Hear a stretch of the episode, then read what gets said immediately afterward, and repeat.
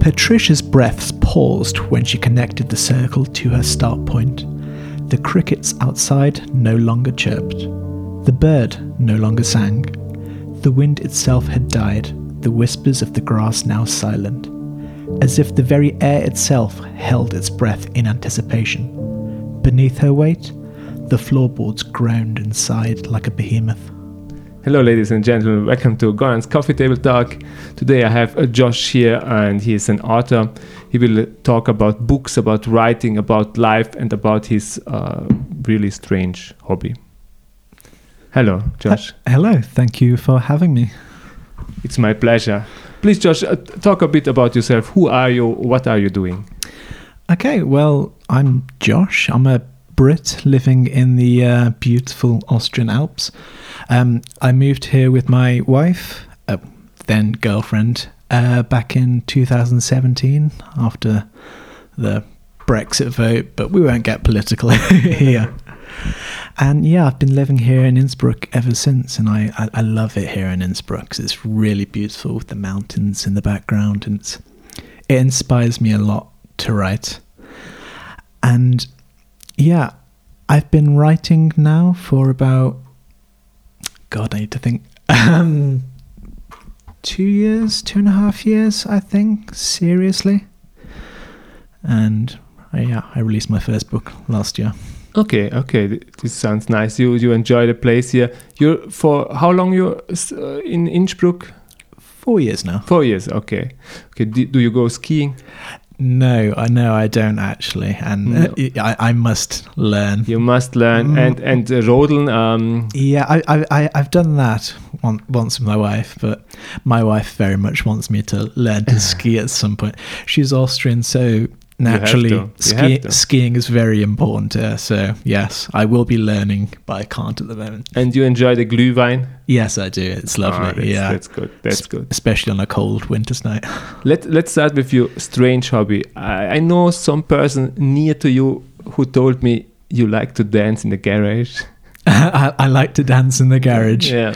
Yes my wife and i we've um well neither of us really know how to dance, so we needed to practice and have a go in anticipation for our wedding. And our apartment's lovely, but it's not very big, so we needed a bit more space. So we, um, yeah, thought the garage downstairs is the perfect place to do this. Okay, okay. Maybe you show me then some moves. I don't. Know, I I, I know very few moves. It was quite funny when our neighbour walked in on us it looked a bit odd, you know, just two people dancing in the garage. I can imagine. Late one night. I can imagine. Okay, okay, you're you're writing seriously for for two years. In these two years, you you've written three books, actually four.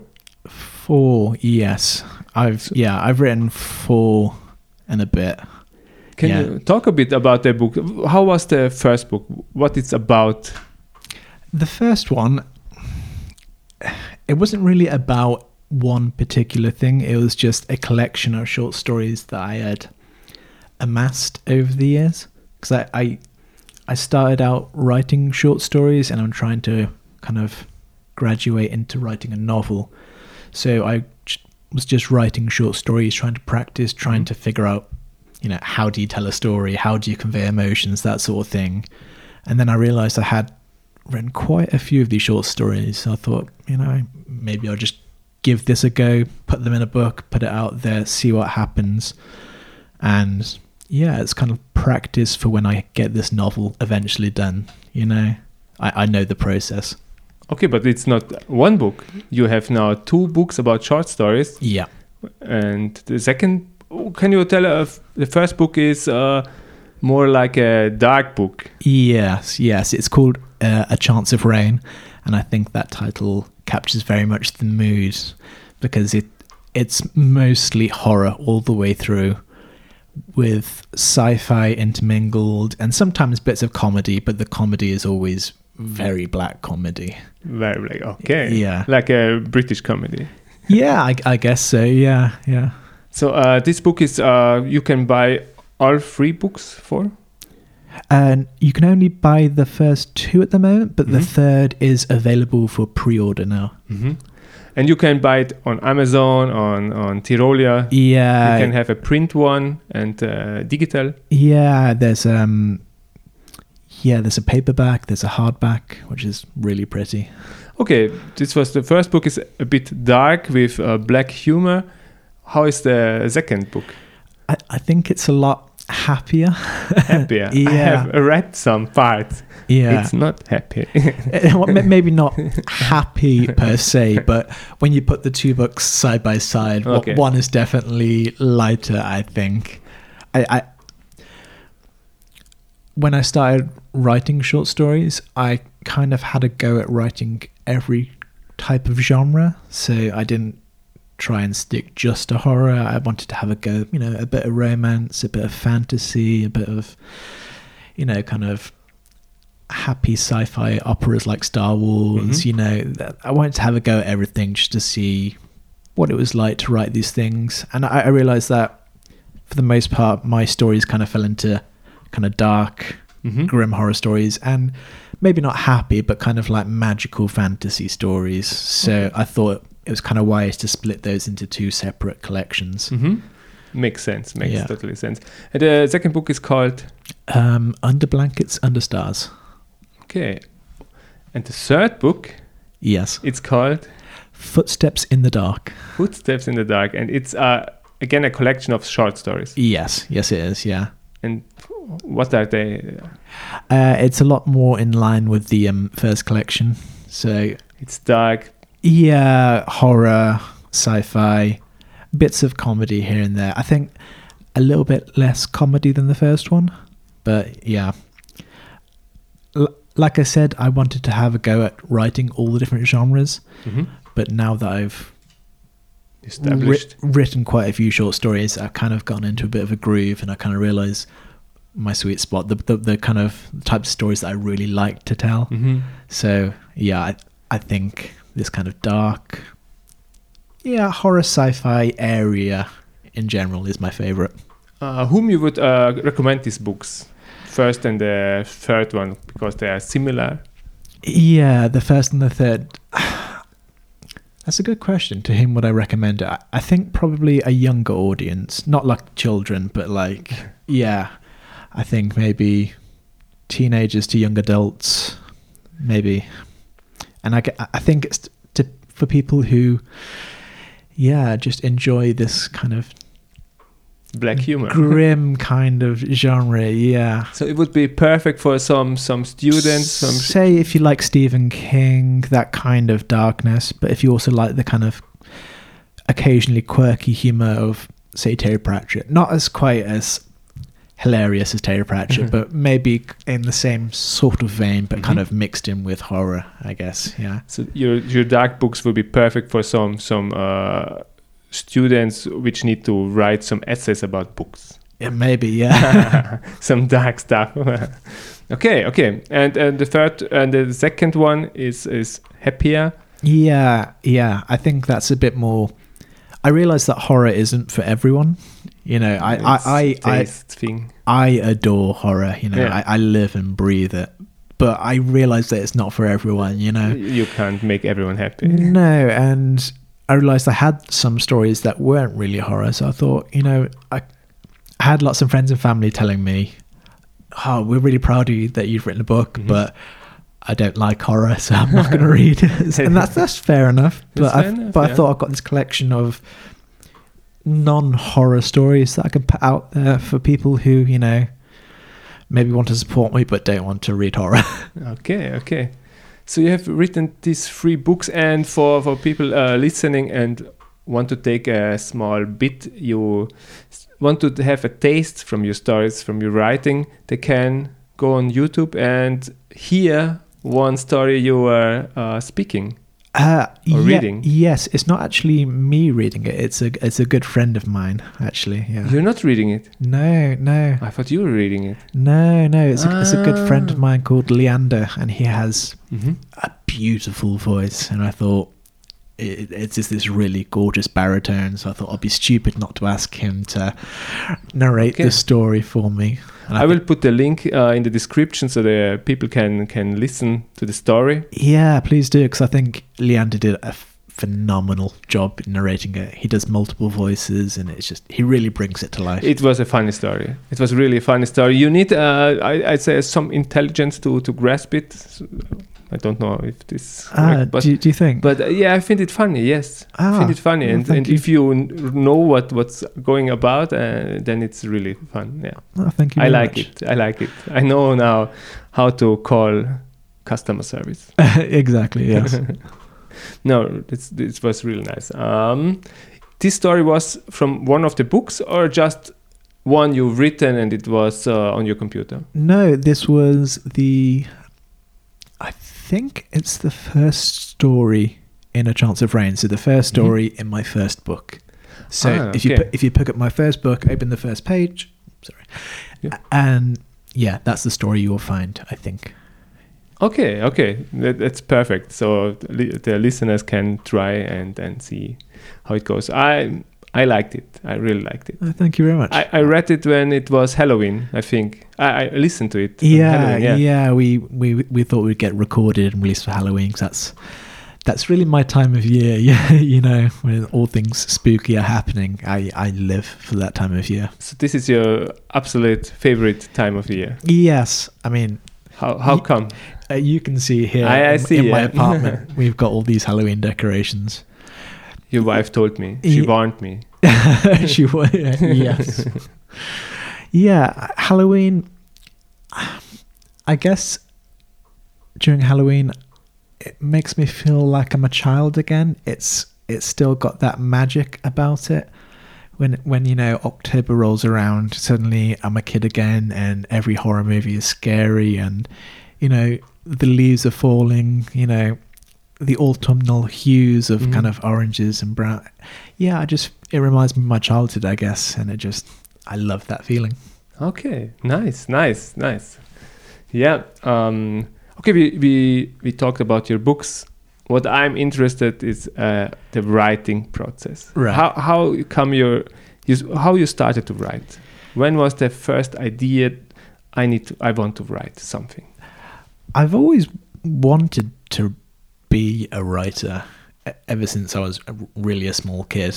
It, during my um, English lit classes, my favorite assignments were the make up a story sort of Mhm. assignments. So that that was my favorite thing. I always had in my mind that I really wanted to do this.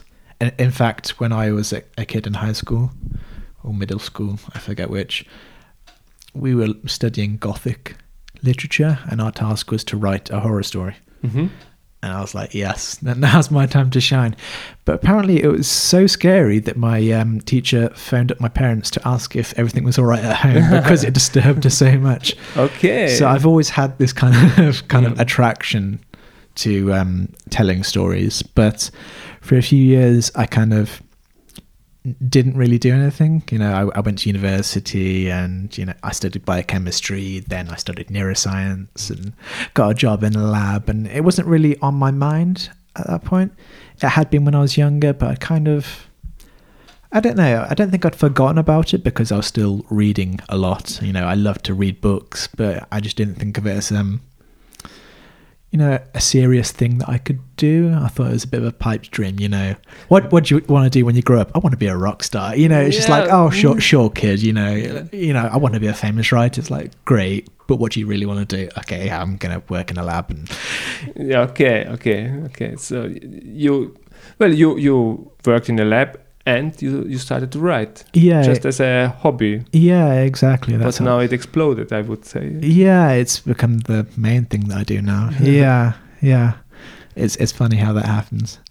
And uh, you started. What's what was first? Uh, the writing you like to write, or you started to read, and the stories were so nice, and and then you you had this assignment, and wanted to write. That's a good question. What came first, the chicken or the egg? Yeah. I, I, I don't really know. I mean, I had a love of reading from a really, really young age. Mhm. My mum used to read to me as a kid. That uh, she's got a funny story that um, back when I was really little. You know, when um, women take their young sons into the bathroom with them because they're too young to go Mhm. into the men's toilet. Apparently, I was trying to read the um, the kind of swear words and the, Ah. the, you know, the graffiti on the on the stalls. I won't repeat what I said, but apparently, my mum, my mum was both shocked, appalled, and found it absolutely hilarious at the same time. I think it's a difficult emotion for a parent to feel. Okay. So yeah, from a young age, I was reading a lot. You know, I loved Harry Potter. Um, there was some other series. I've forgotten the name right now, but I, I loved reading as a kid. And then I started to love writing as a kid as well. So yeah, it's really hard to say which came first. I think I think rather than it was a love of reading or it was a love of writing that came first, I think it was just a love of stories that just naturally bloomed. You know, I Mhm. just I just love storytelling Yeah. whether I'm the one telling the story or the one being told the story, it doesn't really matter. I just love a good story. I think that's the most important thing. And then you started to to write some some short stories. Yeah.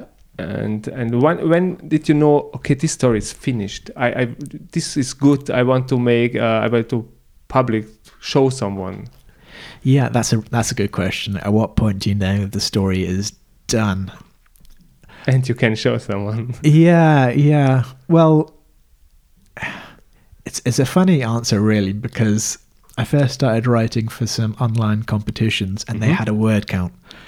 So you know Okay. you, you know your story's done when you don't have any more words to play around with. If you have to write a story in a thousand words and you've just reached 990 words, you know you should probably wrap it up pretty soon. So that's kind of how I first kind of started getting a feeling for how long a story should be mm-hmm. because I was writing in a thousand word stories and three thousand word stories, and I'm also trying to write a novel. So you have to kind of get a feeling for the scope of it. So sometimes you think that's a, that's a cool idea, but it's not long enough to pad out an entire short story, or that's a really great idea, but it's so massive you can't squeeze that into three thousand words at all. So that's getting a feel for that is something you have to kind of practice. So at first, I was just kind of going by the word count, you know. Okay, you started with with the word count. And then the more I practiced writing to a thousand words or writing to 3,000 words, it's a lot easier once you've had the practice to kind of get the natural rhythm of a story hmm in the right proportions. But you you did not attend to a class who, who teach uh, how to to write something. No, not really. I was a bit. At first, I was a little bit arrogant. You know, I, I thought, you know, I've read so many books. You know, I've got two degrees. I, I know how to write. You know, I've written papers. I've written dissertations and theses.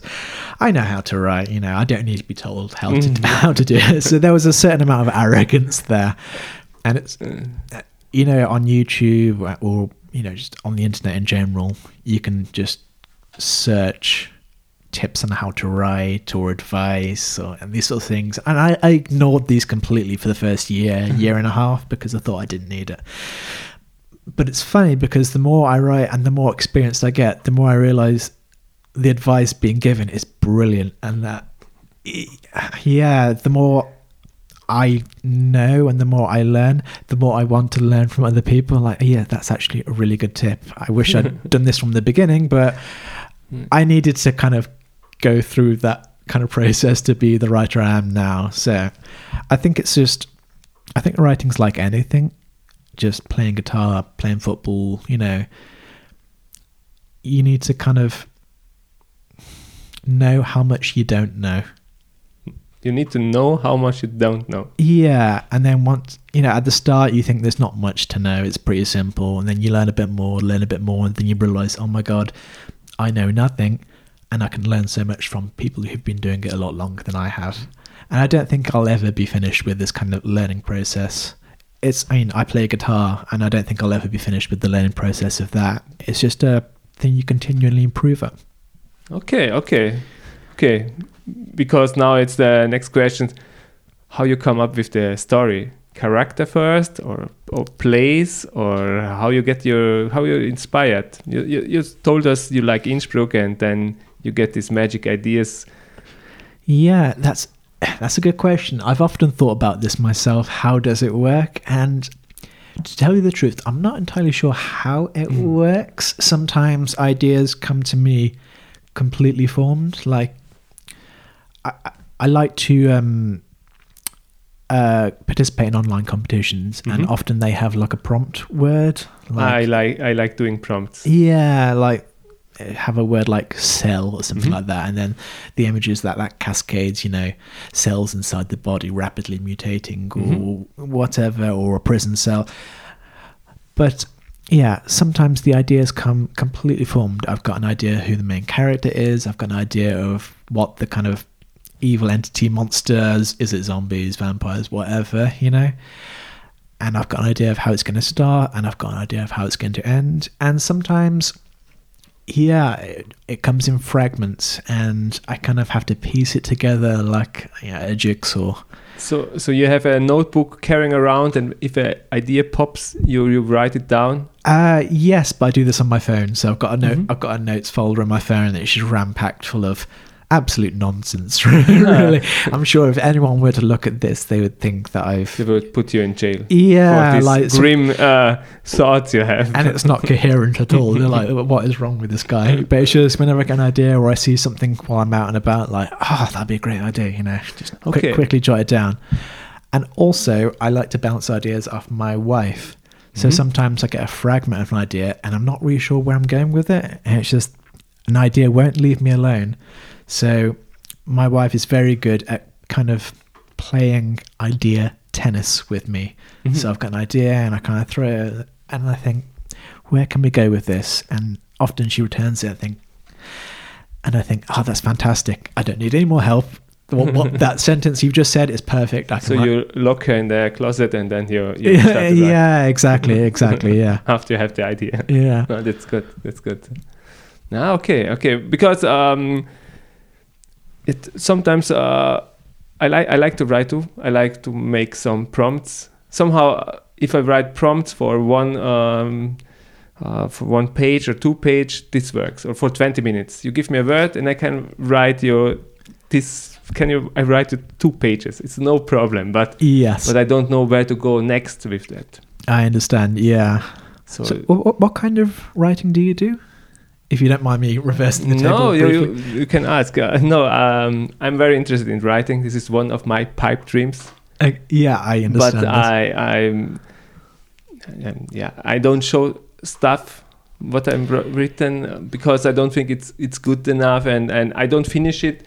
My it's usually I, I write this prompt and it's an intro or a scene, and then I leave it, yeah, and then okay, I, th- I think that's how a lot of writers start out. Just not even fully fleshed stories, just a sudden burst of creativity. Mm-hmm. You've got this kind of like this action scene, or this intro, or this amazing outro, but you don't really know what to do with it from there. But you've just got this sudden intense idea, and you want to kind of get it on paper, and then you kind of come back to it like a day later and you think oh god that's rubbish that's this is awful who, who who in their right mind would pay to read this you know you know, I'd have to pay them to read this. Yeah. It's absolute garbage. And I think every writer kind of has to start out in these kind of areas, just getting a little bit better each time you do it. And then at some point, you'll kind of slot it into like an intro or you'll slot your intro into an action scene. Then Mhm. it'll all come together. But it's,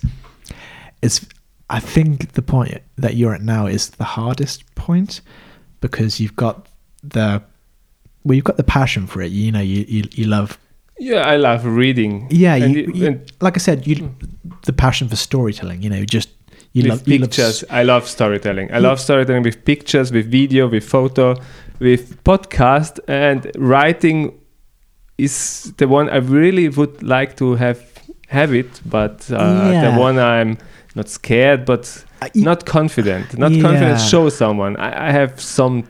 So you've got the passion for for that but you yeah you don't have the experience of knowing where to go with it so where you're at now is the hardest point, Mm-hmm. and it's it's kind of hard to give advice to a writer in this position in how to get from there to fully finishing a story Mhm. because it's kind of a leap of faith A leap of faith. yeah there, there's not much advice i can say other than do it do it, do it. do it, do it, do it. But it's just, yeah. I will write it on my walls with with blood. yeah, yeah. That's that's that's how I do it. You can Yeah. see I've Yeah, decorated yeah. Okay. I was a bit lightheaded when I finished, but you know, yeah. But yeah, just give it a go and try to kind of just tack something on, even if it's rubbish. It doesn't matter if it's good or not because nobody's going to see it. Mhm. And then you can do it again and again and again, and then you can start to realize, oh, I'm not very good at intros, or I'm not very good at. I've got this amazing story, and then it just kind of peters out, and there's no ending, or you know, Okay. it's just practice. It's like anything else. It's just practice. And then at some point, y- you will have to show it to someone else. And that's also a big step because you'll never feel that your stories are good enough. I look back on my first and my second books and I think, oh, if I, you know, if I write them now, I would change this, this, and this. Yeah. Yes. And I think that's natural. So, I, I, yeah, all you can really do is keep doing it, keep reading, keep writing, and then eventually show it to someone else. And And go on comp- competitions. yeah, I think these competitions are really helpful for a, a budding writer because, it, first of all, it gives you regular practice. And second of all, you can read other people's stories and see, you know, it's really good when you read someone's story and you think, God, that was brilliant. And then you can analyze why was it brilliant. And it's only 3,000 words, but that touched my heart. How is that brilliant? And it's also really good when you read a story and you think, God, that was rubbish. That was that was not good at all. And think I read something and I thought, why? Why do you write like this? exactly, and that's that's good. It's good to analyze why a story really works, and it's also good to analyze why a story doesn't work. Right. What did they do wrong? It, it this story I, I read is a free book book story, and it's from a Japanese uh, author, very famous, and I did not like the end. I did not like the last book. I don't understand it. I would like to write him an email. Yeah, yeah, exactly. but I think this is a good feeling to have when you read something that got published and think, God, that was trash, because that got published. It got published and and sold eight million times. Yeah, so you know, getting published is quite hard. You know, I've- only self-published so far. Mhm. I, once I finish this novel, we'll see what publishing routes I'll go. But getting published is both hard and kind of easy at the same. time. Is I don't know how to describe it really. You know, so, some You books. can you so- can uh, in this day and age you can publish it yourself. Yeah, and you know, some books that you don't think are very good get published and sell millions. So I think It's the ta- the takeaway message is don't lose heart and just Just do it. just do it. May- maybe you'll succeed, maybe you won't, but you won't know until you've given it a go. Yeah. If you if you never write a book, you'll never know if you'll sell books. It's true. That's true. Yeah. Okay. Okay. We have writing. How you start. What's your favorite part from stories? What's your favorite part writing? Intros or climax or or yeah. Hmm. That it's a good question because I don't really know the answer to that. It it, it really depends on the story. I, I think it changes with each story that I write. Sometimes you start off with like a lightning idea and you've got this amazing intro, and then you're like, you're just trying to give it a conclusion that's kind of good enough Mhm.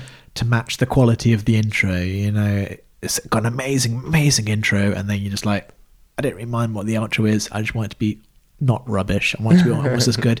And sometimes you've got this vague idea, and you start off writing it, and it's not brilliant. It's you're kind of just getting through it, and then it, the the words come faster and faster, and then suddenly explodes into this amazing scene, and you think, wow, this started from this terrible little seed of an idea, but I kept pushing that snowball and it became this massive avalanche that I love. So honestly, I don't really have an answer to that. It changes each time I write a story. So I, I think that's kind of natural. Sometimes the middle bit's my favorite, sometimes the beginning, sometimes the entire story I love, and that's fantastic. And sometimes, you know, the entire story feels a bit like hard work, but once I'm done with it and I read it, and I think, yeah, it's actually not bad. It, it felt a lot worse when I was writing it, but now I read it, it's a lot better than I think. So it's really hard to judge as you're writing. Mhm. I, I think I'm a terrible judge of my own work. I think everyone is. yeah, as as you're writing it, sometimes you think this is really good, and you give it to someone, they're like, "Yeah, it was right," and you think, "But that was the best thing I've ever written." And sometimes you write something and you think it's, "Yeah, that's all right," and you pass it to someone, they're like, "Oh my god, that was amazing," and you think, "Really?" So, yeah, it's it's it's it's, it's a good question, but I don't really have an answer to that properly. It's it changes all the time.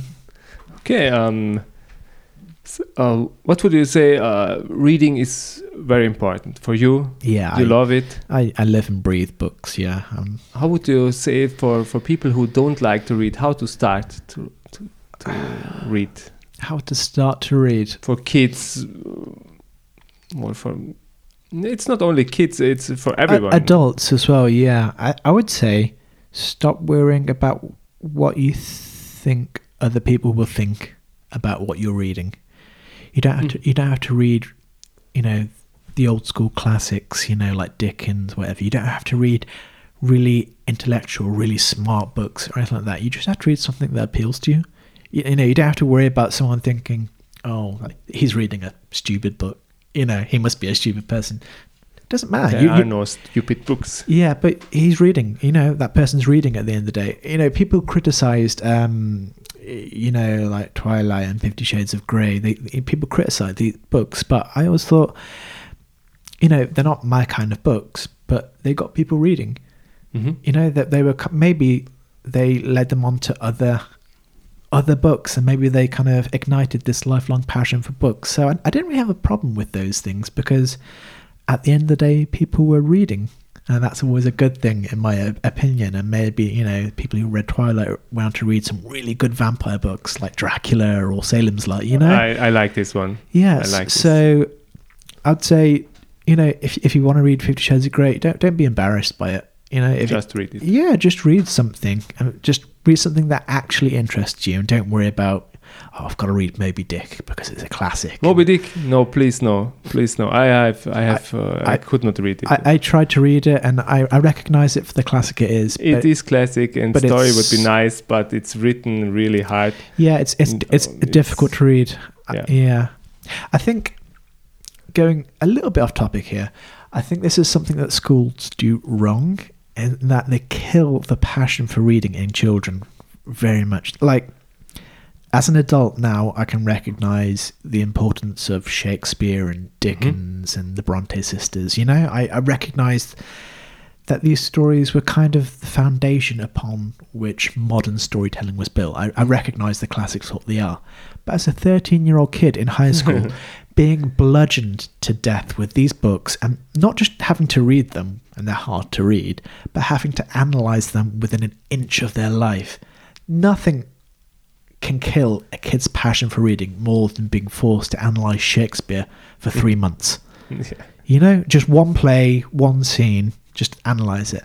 I think it'd be much better if somehow the schools were like, okay, pick a book you enjoy and tell us about it and tell us why you enjoy it. Because then the kids could pick something they, they actually enjoyed reading.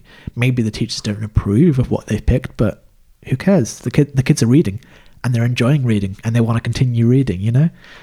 So I, I think schools go about it all wrong because I mentioned that I had a love of reading when I was a little kid. Mhm. But when I got to high school, I didn't read very much at all because school had just beaten the love of literature out of me.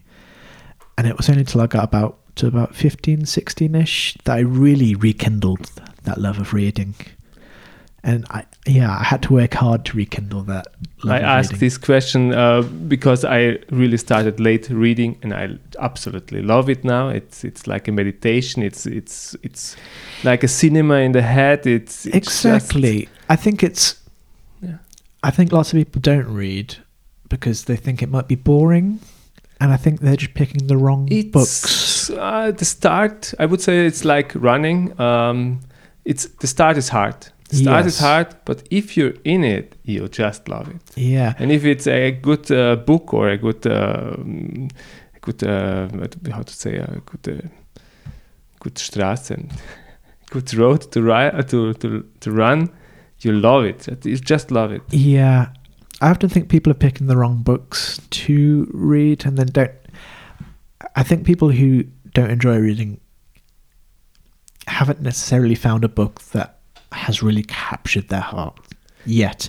I think all book lovers Yeah. have know that one book that kind of triggered this lifelong affair. Maybe it's this book series, or maybe it's yeah, an it's author. a book series. But Yeah. every book lover has this kind of event that triggered it, and I think people who don't read or don't read very often haven't really had that experience yet.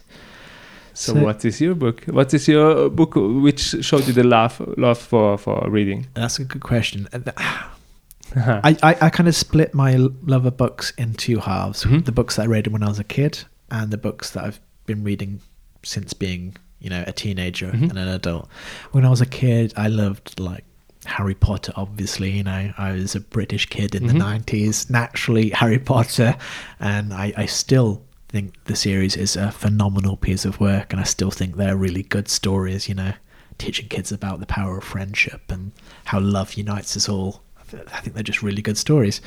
And I also read things like the Alex Rider series by Anthony Horowitz, which is like James Bond but for kids. And it's just about this teenage kid, you know, being better than the adults, which really appeals to young boys, mm-hmm. you know. Yeah. So there, there are lots of these books that I loved as a kid.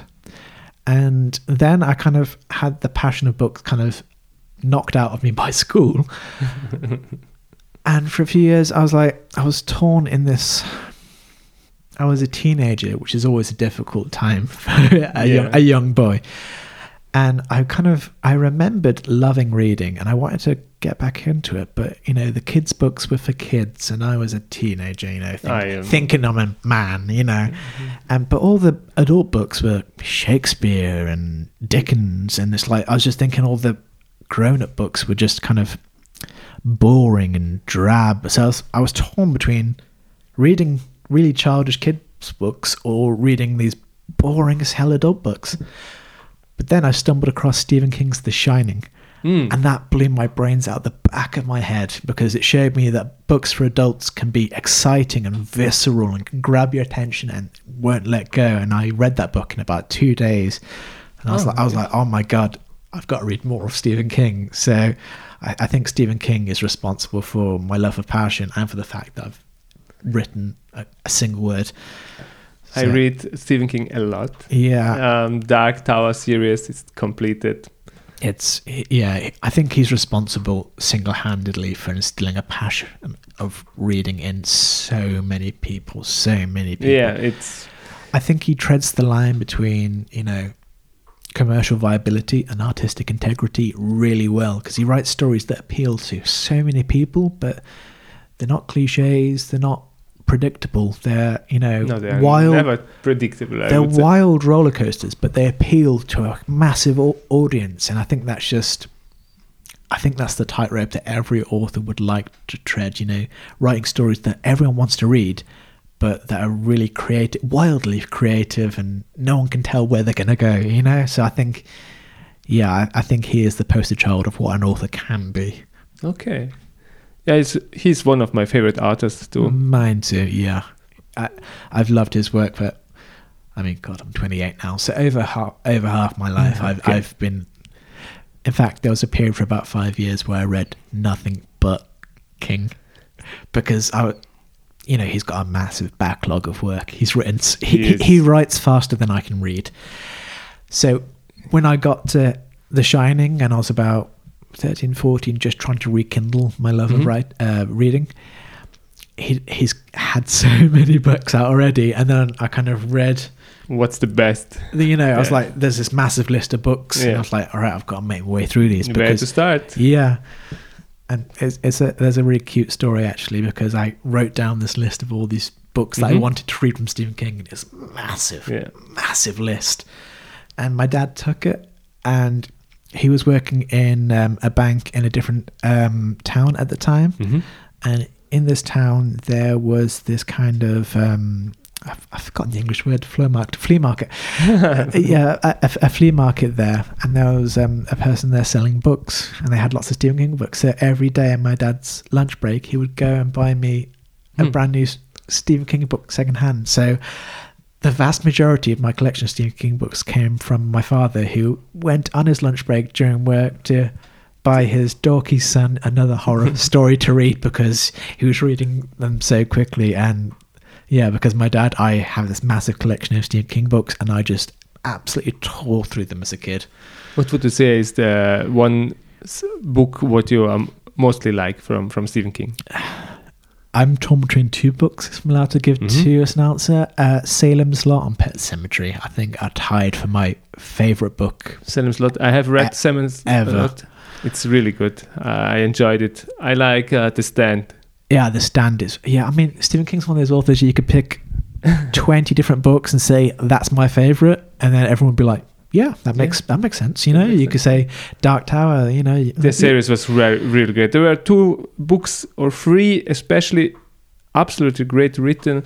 One is um, when he gets his uh, companions. I think. Oh, drawing of the three. Yeah. I just loved it. And when he told his story when he was younger, this was my Oh, favorite book. yes. Uh, Susannah. Wiz- uh, and Glass. I think Yeah. this this But, but yeah, I mean, and the and the Blaine the Morning. Oh yeah, I think that's Yeah. one of my favorites. The Wasteland is a, f- a phenomenal book. Yeah. But I also loved Wolves of the Calla. You know, the the out the outro to that is just so intensely claustrophobic.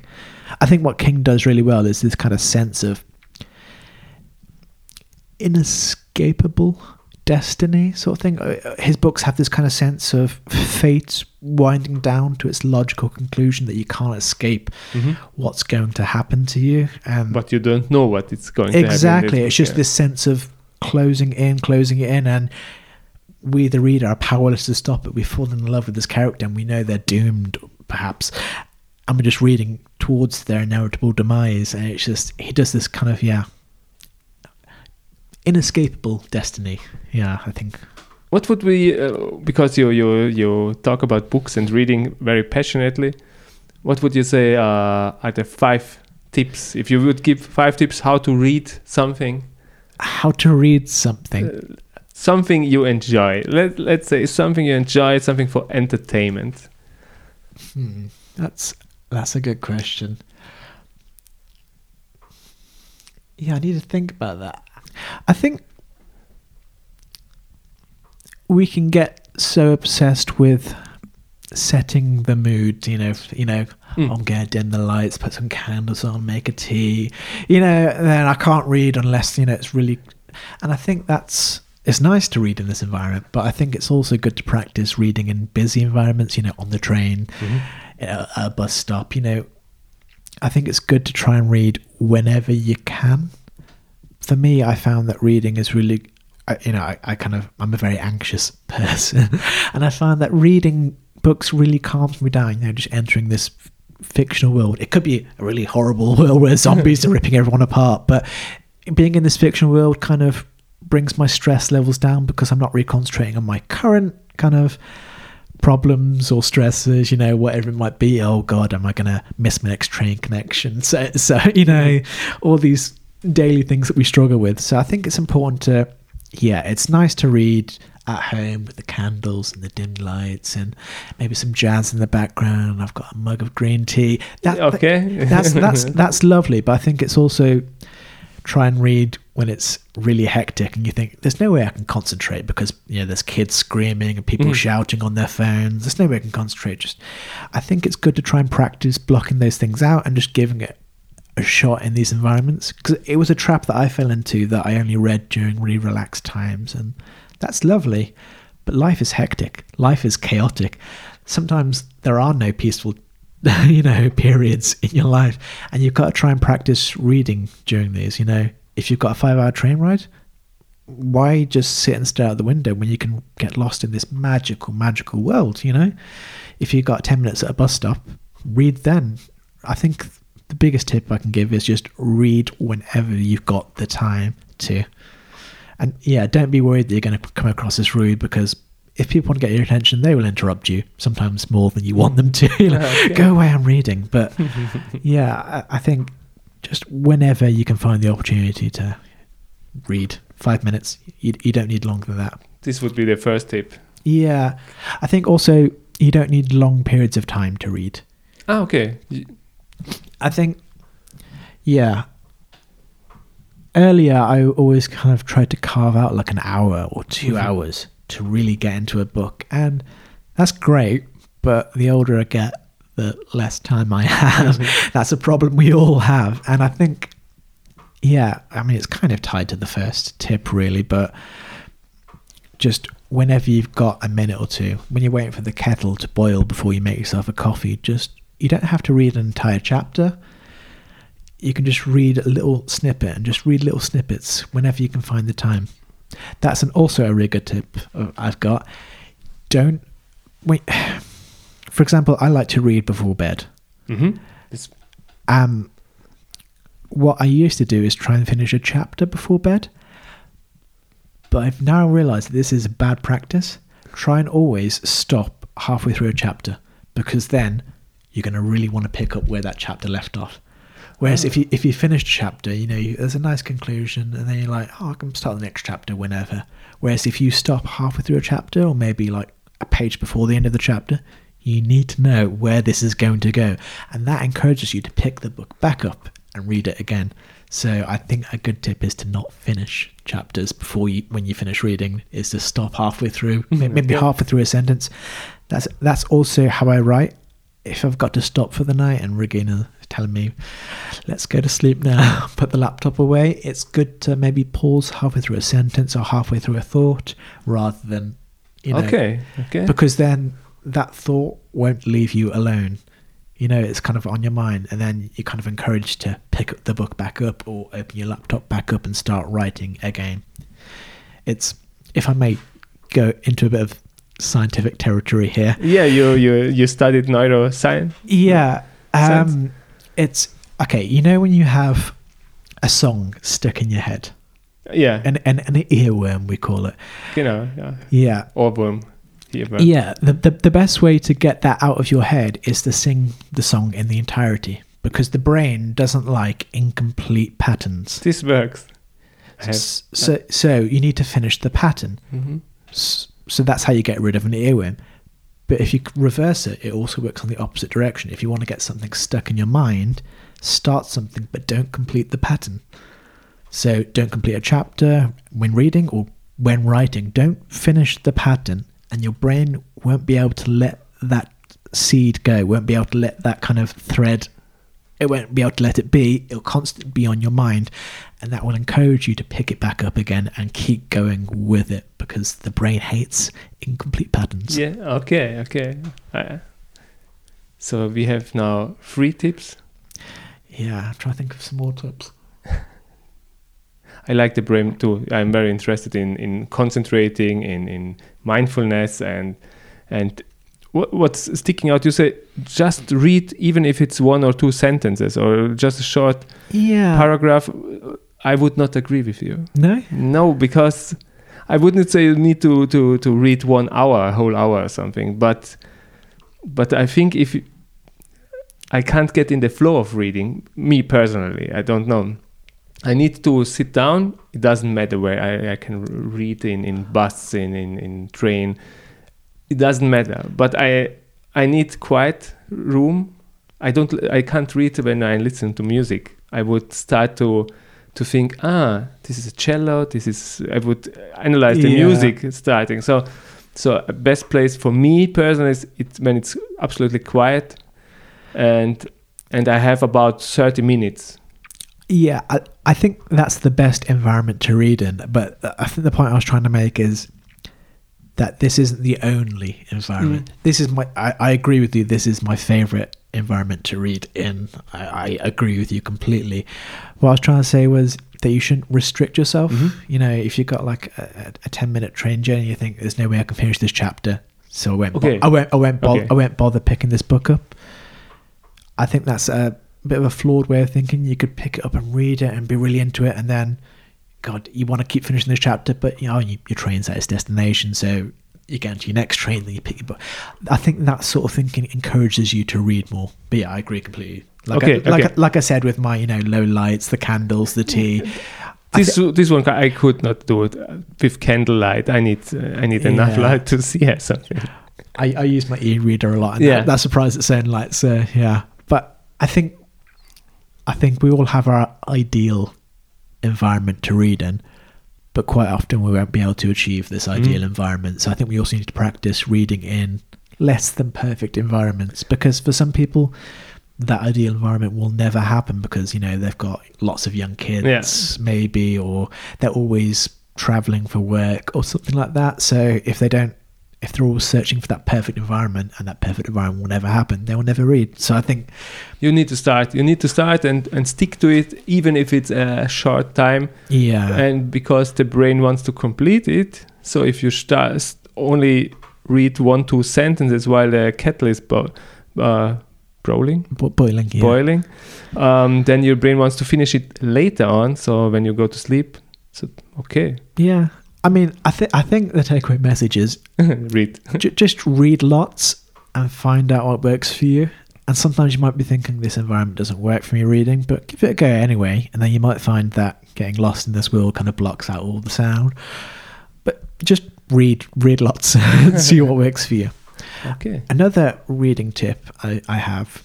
I mean, this is a bit of an, an advanced reading tip. doesn't matter I'd say number four for once you've this isn't for beginners but this is for this is something my wife and i did is that we were both complaining that we always recommend books to other people Mhm. and we always have books recommended to us and we're always like oh you need to read this. And they're always like yeah. And then they're always like you need to read this. And we're like yeah. And we never read them. You know we just read the books that we choose for ourselves and that's great because you know you need to instill that passion. But my wife and I, we're kind of experienced readers, so we already have that passion for reading. So what we did was we um, made a list of books we wanted the other person to read, hmm and so we alternate as we read. I read a book that I've chosen for myself, and then the next book. I look on the list that my wife has written for me, and then I read a book that my wife has picked for me and then I alternate, and my wife does the same. And this is really good because it gets you to read books that you wouldn't necessarily choose for yourself. hmm So I was reading genres that I wouldn't have touched, you know, with a barge pole. And I was loving these books. I was really, really enjoying them. I was like, my God, if it'd been up to me, I would have missed this kind of amazing experience, this amazing reading experience. But my wife kind of, you know, we exchanged this list of books you've got to read. And thanks it's to a really her, good idea yeah, so it, I wouldn't recommend it for beginner readers who haven't yet found that passion for Mhm. reading, who are just trying to find their footing with reading. You know, I'd say for people who already have that fire for reading, that's a good tip because, yeah, I love horror, I love science fiction. Obviously, you know, you know this about me by now, but I, I found myself getting into a rhythm of reading only horror and science fiction. And then my wife was recommended to me you know these kind of quirky comedies. And uh, there's a fantastic book called um, a man called ove. And that was one of the first books she recommended to me. And i i adored this book so much and i can thoroughly recommend it to everyone. And it's it's nothing like what i've written or what i normally read but i'm so glad that i read it. And there's other books that i've yeah i like this. I, i, can't like this think idea. of right now, but I think it's um yeah, it's a good way to make sure you actually read the books getting recommended to you, and that you know another person actually reads the books that you recommend to them. And then later on, you can talk about the books. You know, what, Mhm. what did you love? What didn't you love? You know, what did you think about that moment when the thing happened and the, it was all going? You know, it's it's a really fun experience. Yeah. are you in a book community where you discuss books Um, I'm in a few on Facebook and on Reddit. I w- I wouldn't say I'm like um, a regular uh, contributor, but I um, I think uh, there's a few Reddit communities called "Suggest Me a Book" or something like that, Mhm. and there's another one for. Oh, I've forgotten what it's called now. If you Google it, you'll find it. Yeah, but yeah. Reddit is great for literature in general and for horror literature. Great for recommendations, and it's great for giving recommendations the amount of books that I've, you know, added to my ever growing list of books that I've got to I, read. I know this feeling Yeah, but the amount of books I've added to the list because of these Reddit communities, books that I would I never heard of before, even books indie books by self-published authors. You know, yeah, I can really recommend these online communities. Okay. And number five, your last tip for reading. Okay, this is a bit of an. This is going to sound like an anti-reading tip, but Mm. reading is always a little, like we said, it's a bit slow at the beginning. You, you kind of have to push through. But if you find yourself not enjoying a book, you're under no obligation to finish it. At the end of the day, it's entertainment. So there's no shame in there's no shame at all in not finishing a book. Just saying, all right, I've read five, ten chapters. It's just not for me. I want to read something else. I did not finish uh, Lord of the Ring because I did not like the name. Yeah, The names. that's absolutely okay. There's there's no shame in that. At the end of the day, it's entertainment. Okay. It's it's all entertainment. Yeah, sometimes But it haunts me. It haunts me still It- today. Yeah, but it shouldn't because it, I mean it's it's sometimes it's intellectual entertainment or really emotional entertainment, but it's it's it's all there to service. It's to serve us. It should entertain us, and if you're not being entertained, in a way, you can. There's absolutely no shame in saying, "I did not finish that book and I did not enjoy it. I want to read something else." Okay. So I'd say there's been quite a few times when I've been reading a book and I'm just thinking, God, I, I'm not enjoying this. I've got 500 pages left. I just want it to be over. But I've pushed through, pushed through, pushed through, and it wasn't worth it.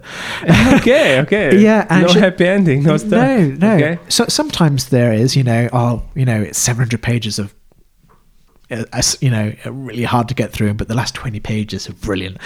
But sometimes that happens, but sometimes I think, oh, that wasn't a good book at all. So I'd say give every book a chance, you know. Mhm. Don't just read the first page. Read the first few chapters and see how it goes. Because maybe the first page isn't what captures you. Maybe it's the third chapter where things really explode give every book a chance, but you, you you're not obligated to finish a book. You're not obligated to push through when you're not enjoying it, because You lose the fun reading. yeah, you lose the fun. Uh, fun, um, but also, you know, this life is short. You, it, Mhm. my uh, my father-in-law likes to say, you know, life's too short for bad wine. He, he he really loves his wine, and I like to adapt that a bit and just say life's too short for bad books. Okay. When, when I say bad books, I don't necessarily mean books that are bad, but, book, But- books but that taste- aren't, aren't for us. Yeah. You know, books that aren't capturing us. Life's too short to push through and persevere when you're just not enjoying it. Put it down and find another book that you might enjoy. Okay. Uh, I would like to ask you about an opinion. I read a lot. Um, and I try to read even more. So now I, I have stopped uh, my Netflix account so Right. that I'm forced to do something else with the time I'm usually watching TV. So um, I read a lot. I have a ritual. I'd say when I'm driving with the bus in the work, I read mostly things uh, I have to learn. So by, uh, for example, Peak Mind. At the moment, I'm reading Peak Mind, how to focusing, and something like this. Right. And when I'm in the fitness studio, in the gym, I sometimes, if I'm doing cardio, I have uh, a hear book, audiobook, I Audiobook? audiobook, audiobook, and it, it's different. It can be a story or something other in an other field to learn, something completely something other. And when I'm at home going to sleep, I read something totally different, like uh, Will Smith biography. Ah, really? And I would uh, would like to know what you, as a, someone someone who knows about brains, um, is this recommended? Is this okay to read three different or four different books at once? I honestly couldn't really tell you. I, th- I know people who love to read, well, like you, for example, who like to read multiple books at once. And I know some people, I can only read one book at a time Mhm. because I kind of. I'm not even sure how to explain it, which is ironic for a writer. Um, yeah, I kind of get immersed in this world Mhm. and even when I'm not reading the book, I'm thinking about it. So I, I like that. I I don't think there's a right or wrong way to read. Like I was saying earlier about Fifty Shades of Grey, I don't think there's a wrong way to read. Really, if you're enjoying these books and you're able to focus on them, I think that's fantastic. And if you can only read one book at a time, like me, that's also Okay. okay because at the end of the day, you're reading books and you're getting new ideas and you're enjoying yourself. So I, yeah, I think it's absolutely okay to read Okay. loads of books, and it's okay to read one book, and it's okay to be a really fast reader. I'm a really slow reader, and I I'm read- really slow reader. I'm I, too uh, uh, really slow. I, I'm slow and I read one book at a time, and that's okay. You know, people expect writers to read really fast, and no, no, I take my time. I'm like a tortoise. And, okay. um, yeah, This would would be a next question. What's your uh, reading routine, my reading routine. if you have one? Yeah, I don't really have a routine. I mean, I have a routine at night. Mhm. I like I like to read a little bit at night before I go to bed. Sometimes I read lots because I get you know, oh my god, I, need, know this. I need, I, I, need to know where the story's going. You know, it's like I'm seventy percent of the way through the book, and, and you you want to finish. the, fir- want to the first seventy percent of the book took me about three months to read, but now I'm like, there's thirty percent left. Could I do that in a night? Yeah, I could probably do that in a night, and Mm. I'm not uh, whatever in the morning. So, yeah, I like to read at night before I go to bed, and then beyond that, I don't really have a routine. But it's like I said, I just try and slot it in whenever Mhm. I've got the time. I'm currently doing um, a, a German course, and I like to read a bit before my German course. You know, I arrive there a bit before everyone else, read a little bit because, as I said, reading kind of reduces my stress levels Mhm. a bit. So before I start doing speaking in another language that I don't feel very confident in, yeah. it's it's it's nice to just you know take ten minutes and just read a little bit and just settle down, and then you know you feel relaxed, and then you can just give speaking this quite difficult language a go.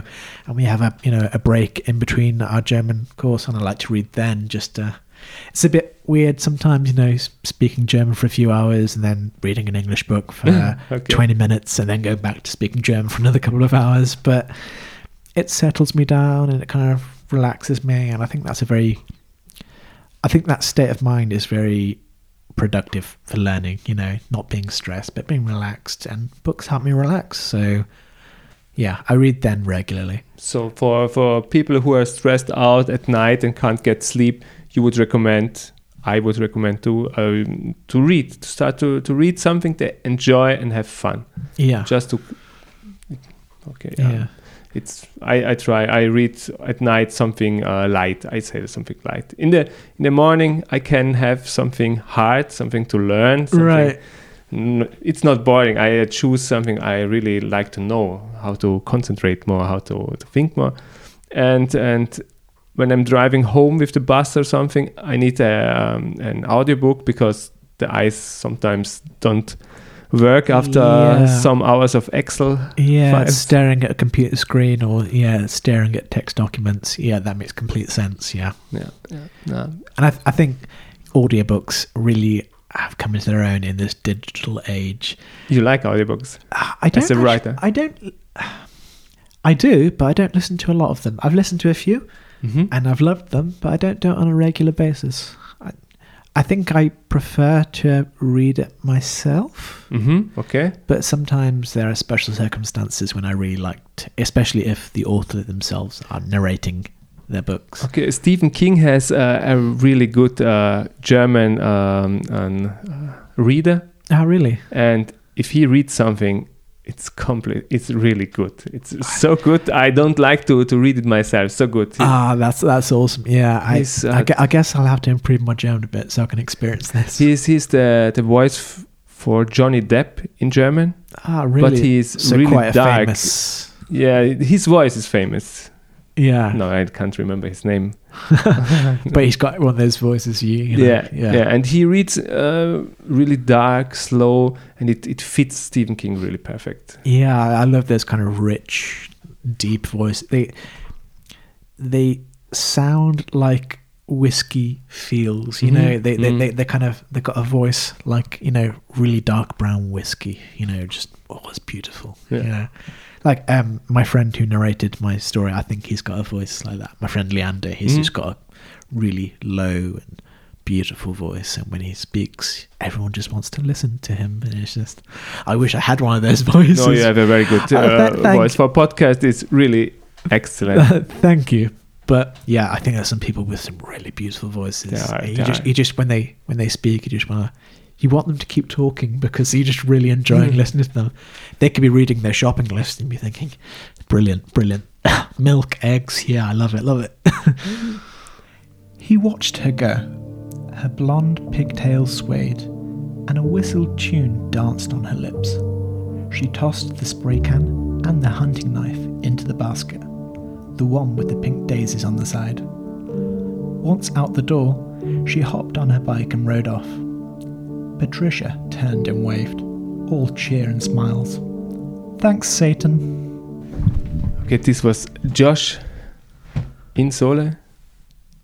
Thank you for being my guest. Yeah, I enjoyed talking to you. thank you so much for having me. I really enjoyed this conversation. Thank you. And uh, I will link the books, the, the store, and have uh, a great uh, launch. Uh, Thank you very much. I wish you the best. And I have two of your books at my uh, night desk. Ah, brilliant, brilliant. I hope you enjoy this. Yeah, yeah. It started good, and I will finish it. Oh, thank you very much. Thank you. I hope you enjoyed this podcast in English for the first time. I had I struggled a bit, but in the end, I'm really happy I have done it. Josh was a really excellent guest, and in the description below, you will find the links to his books and the one link to the YouTube where Leander is uh, reading one of his stories. Have fun. See you soon.